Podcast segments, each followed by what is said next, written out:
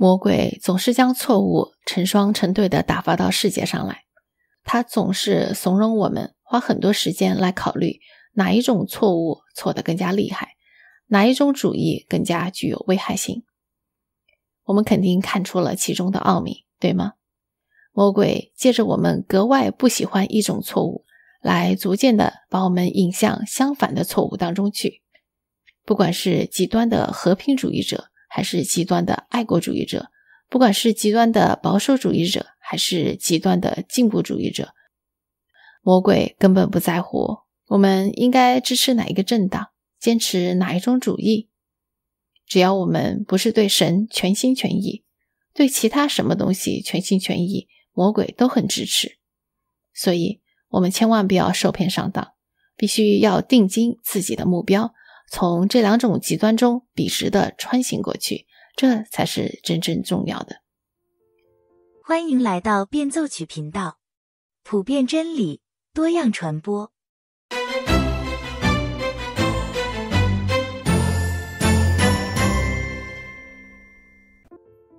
罪的公价是七亿八千七百五十万美元，这是保守派基督徒作家罗德·德勒尔最近一篇文章的标题。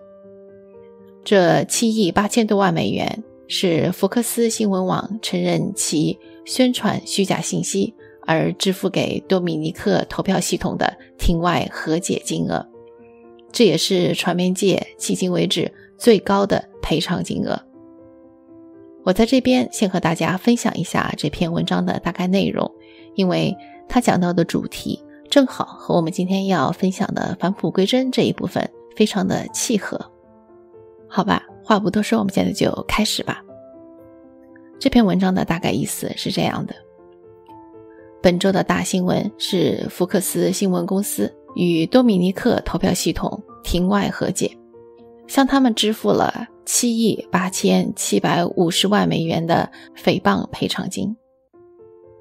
福克斯公司在二零二零年的大选期间播放了许多指控多米尼克公司选票造假的节目。这场官司调查发现，有大量的事实证据。表明福克斯公司明明知道他们在节目中所传播的是虚假的，是谎言，但是他们依然肆无忌惮地继续传播。本案法官最后写道：“福克斯新闻网自称他们是不偏不倚的报道事实，但是没有任何证据支持他们的这项陈述。”圣经上说：“罪的公价是死。”现在我们知道了。为川普撒谎的这项罪的公价是多少？是七点八亿多美金。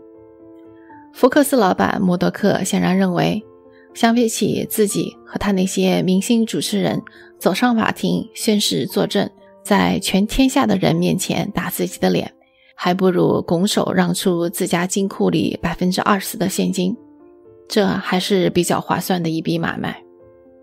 福克斯当然有它存在的价值，特别是在主流媒体一边倒的情况下，有一个反对的声音来与他们制衡，这是必要的。然而，事实就是事实。控方律师提供的许许多多的文件，都清楚地显示了福克斯的高层人士完全知道他们在台上讲的都是胡说八道。法官的态度也非常清楚。福克斯完全知道自己是在传播谎言。那么，既然这么做了，就必须要承担代价，即使付代价的是经常会代表我们的利益说话的人。更有意思的是，这些内部文件显示出，福克斯高层人士选择在平台上传播谎言的原因，并不是因为他们故意想去误导观众。而是因为他们担心，如果他们说真话的话，这些观众就会抛弃他们，转向那些更加激进的支持传播谣言的新闻平台。所以，归根结底，就是福克斯之所以撒谎，不是因为他们想要去撒谎，而是因为他们知道自己的听众需要他们的谎言。如果他们不再去讲那些美好的 MAGA 谎言，这些保守派的观众就会掀桌子，这是怎么一种商业模式啊？为客户提供虚假产品来维持他们的忠诚度。这不仅仅说明了提供产品的服务商的素质，更加说明了愿意去消费这些服务的客户的素质。在《去伪纯真》这本书里，我曾经写道。汉娜·阿伦特提醒那些还没有走向极权主义，但是已经显露出很多迹象的社会。他说，在这种社会里，大多数人对真理已经漠不关心，他们情愿相信那些让自己感觉好的事情，而不是相信真理。书里还举了一个例子：黑达，她的丈夫是捷克共产党员，在一九五二年的公开审判上。丈夫被判处了死刑。作为妻子的黑达，自己当时也是共产党员。在这之后，她的幻想破灭了。她看到人们为了某种意识形态而无视真理。在极权体制下，让人保持无知并不困难。当你一旦为了集体的利益、荣誉，为了和集体保持一致，你就会放弃独立思考的能力。如果再加上从这个集体当中能够得到的好处，那么这种放弃就是更加心甘情愿。于是就这样一天一天的，慢慢的，你的生命被谎言消耗殆尽，不再关心真相的你，自觉自愿的走向了绝望无助。有些人相信谎言，是因为他们把理想放在真相之上。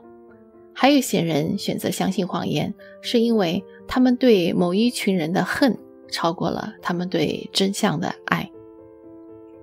《去伪存真》这本书我是三年前写的，当时我把矛头指向了左派。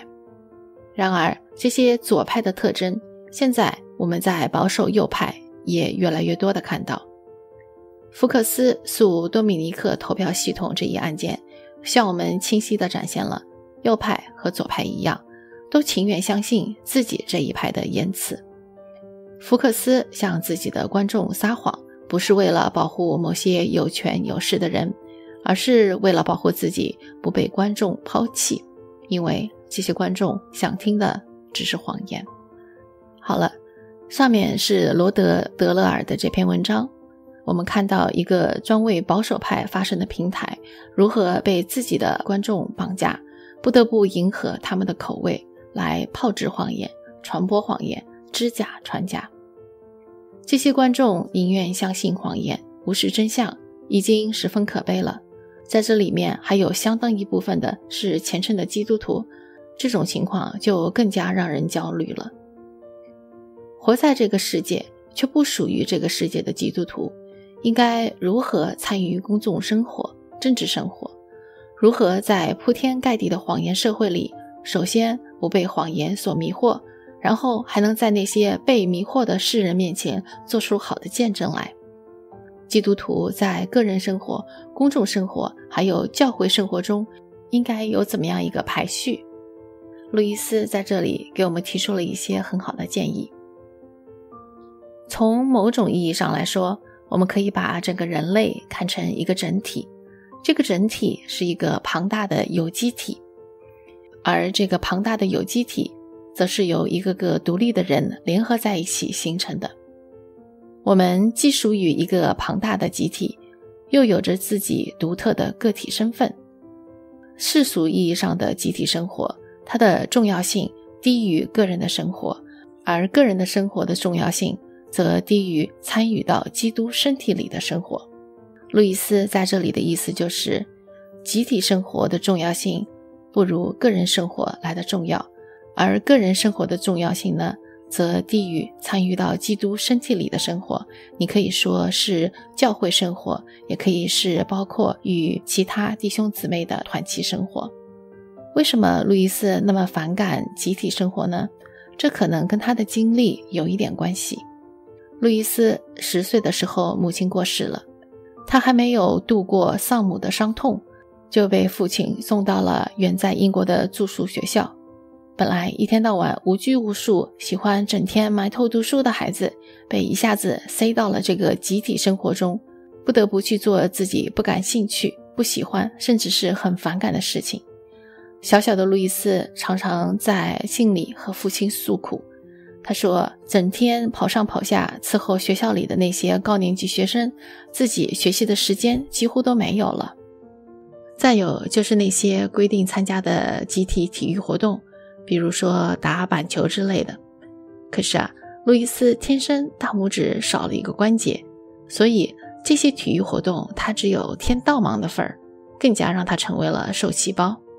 几年的集体生活下来，路易斯十分反感。”他一直苦苦哀求父亲不要再把他送到寄宿学校去。集体生活对路易斯来说就像服苦役一样，而这种态度，甚至等他做了牛津大学的讲师，也没有太多的变化。他说：“原来做学生的时候，觉得牛津的老师多么多么的好，多么多么的厉害。不过，等到自己加入了这个圈子之后，才发现里面有许多文化人。”和市井之徒没什么区别，一样的勾心斗角、尔虞我诈。在路易斯看来，唯一有价值的集体生活就是服兵役、保护国家。他说：“世俗的团体只是为了我们的美好生活而建立的，而这种生活仅仅是指城市上的生活，只是看护我们肉身的，并不包括我们的属灵生活。世俗团体机构的最高目的。”不过就是让我们过上幸福的日子，他们促进家庭的成立，保护家庭，保护友谊，保护你的个人自由。除此之外，没有特别的意义。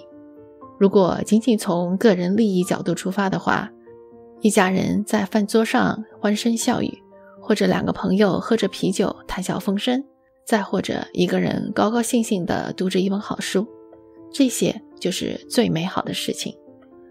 而所谓的那些经济、政治、法律、军队，还有各式各样的机构，他们的所作所为，除了延长、扩大这样平凡的快乐之外，其他的都是无用功，就好像在沙漠里耕田，在海洋里撒种一样。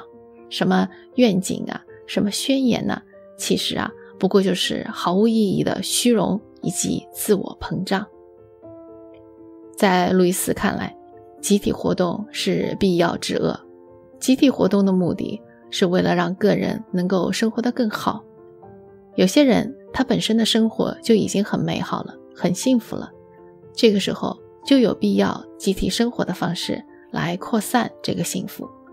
这意味着有些人可能要付出极大的牺牲，为了能够减少冻死、饿死在路边的人，可能所有的人都需要稍微的受一点饿。受一点冻，但是啊，讲到底，集体生活是一个必要之恶，我们千万不要把这个必要之恶认为是好的，而这一点是我们经常会犯的错误。把这个观点套用到福克斯身上，我们也可以说，福克斯新闻网也是一种必要之恶。在许多传统的大媒体越来越倾向于宣扬觉醒主义，我们需要另一种媒体来与它制衡。但是我们千万不要把这个必要之恶看成是好的。路易斯当年就是出了名的不看报纸、不听新闻，但是这不是说他对时事完全不关心。毕竟他的好朋友托尔金是最喜欢看新闻，所以每当他和托尔金碰头的时候，如果真的有什么很重要的事情的话，路易斯肯定是不会错过的。路易斯有一句名言，他说。如果一件事和永恒无关的话，那么它就永远的和我无关。拿我自己来说，我周围就有一群非常聪明勤奋的人，有的甚至还是牧会多年的高级牧师。可是他们在新闻、在阴谋论上浪费了大量大量的时间，去做这些与永恒无关的事情，这实在是亏欠了神。但是请注意。我在这里不是说基督徒完全不要去关注这个世界上发生的事情。现在绝大多数人不是对新闻关注不够，而是关注太多了。而如果我们一直这样发展下去，慢慢的我们会把政治作为偶像来崇拜。再说了，术业有专攻，不是每个人都是国际政治、金融管理的专家。有的基督徒在一些方面有特长。那么就应该在他的专业方面向这个世界来呈现真理。但是这并不意味着每个基督徒都要就每一项新闻来发表意见。路易斯接下去又说道：“事实上，一切人类的活动中都有一种致命的趋势，达到目的的手段最后会侵蚀它本身服务的那个目标。就好像金钱最后阻碍了商品交换，考试阻碍了年轻人成为了饱学之士。”我们可以举一些现在的例子，就好像民主党讲究平等，他们为了帮助穷人，给他们提供了更多的福利。然而事与愿违，越来越多的人甘愿待在家里享受福利，而不愿意去工作。同样，为了平等，他们大力的支持 LGBTQ 团体，乃至于现在这一部分人数非常少的人，反而在主流媒体上。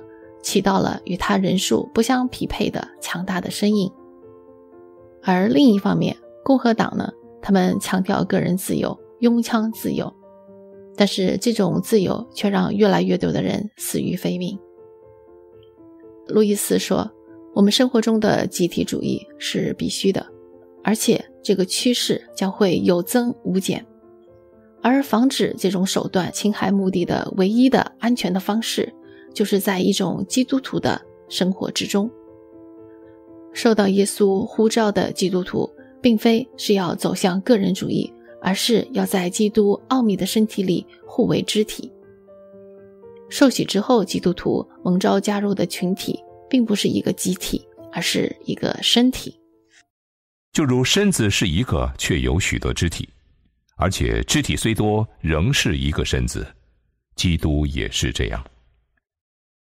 我们不拘是犹太人，是希利尼人，是为奴的，是自主的，都从一位圣灵受洗，成了一个身体，隐于一位圣灵。身子原不是一个肢体，乃是许多肢体。设若脚说：“我不是手，所以不属乎身子。”他不能因此就不属乎身子。是若耳说我不是眼，所以不属乎身子，他也不能因此就不属乎身子。若全身是眼，从哪里听声呢？若全身是耳，从哪里闻味呢？但如今神随自己的意思，把肢体俱各安排在身上了。若都是一个肢体，身子在哪里呢？但如今肢体是多的，身子却是一个。眼不能对手说“我用不着你”，头也不能对脚说“我用不着你”。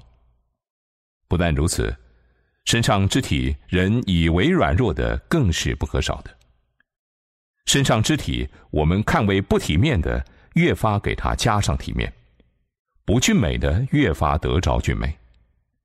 我们俊美的肢体自然用不着装饰，但神配搭这身子，把加倍的体面。给那有缺陷的肢体，免得身上分门别类，总要肢体彼此相顾。若一个肢体受苦，所有的肢体就一同受苦；若一个肢体得荣耀，所有的肢体就一同快乐。你们就是基督的身子，并且各自做肢体。在基督的身体里，我们互为肢体。我们有着千差万别，就像耳朵和手截然不同一样，就像嘴巴和心脏截然不同。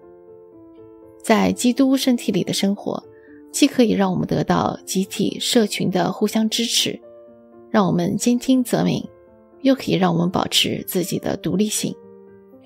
中国有句老话：“小人同而不和，君子和而不同。”基督徒就应该是一群和而不同的人。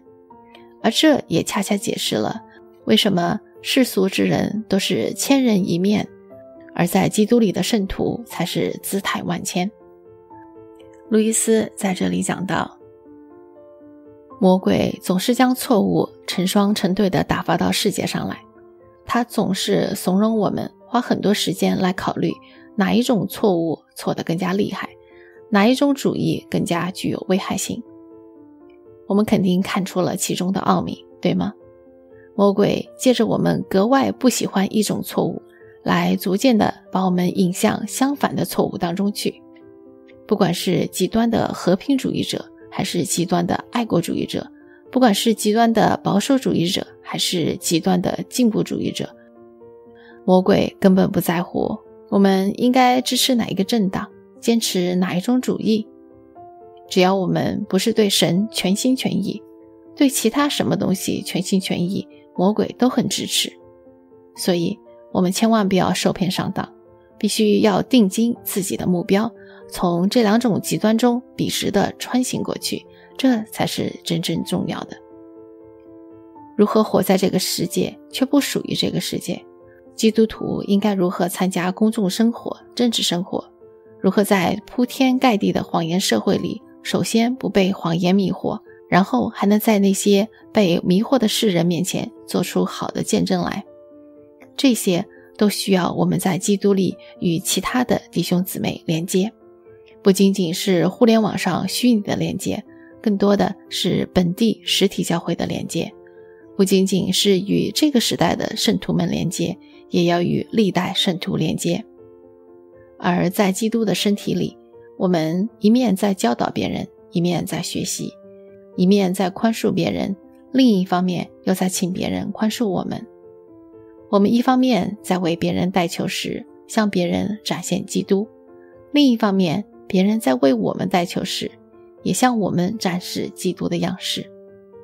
每一天都要求我们牺牲自我，每一天都在基督的身体里受到鼓励，得到真正的成长。得到百般的回报，顺服才能带来自由，谦卑才能拥有喜乐，关注永恒，我们就更加能够活在当下，在基督里合一，我们才能真正的活出精彩的自我本色来。好了，这一期的分享就到这里结束了。如果你有什么意见和建议，欢迎在节目下方留言。我们下期再见。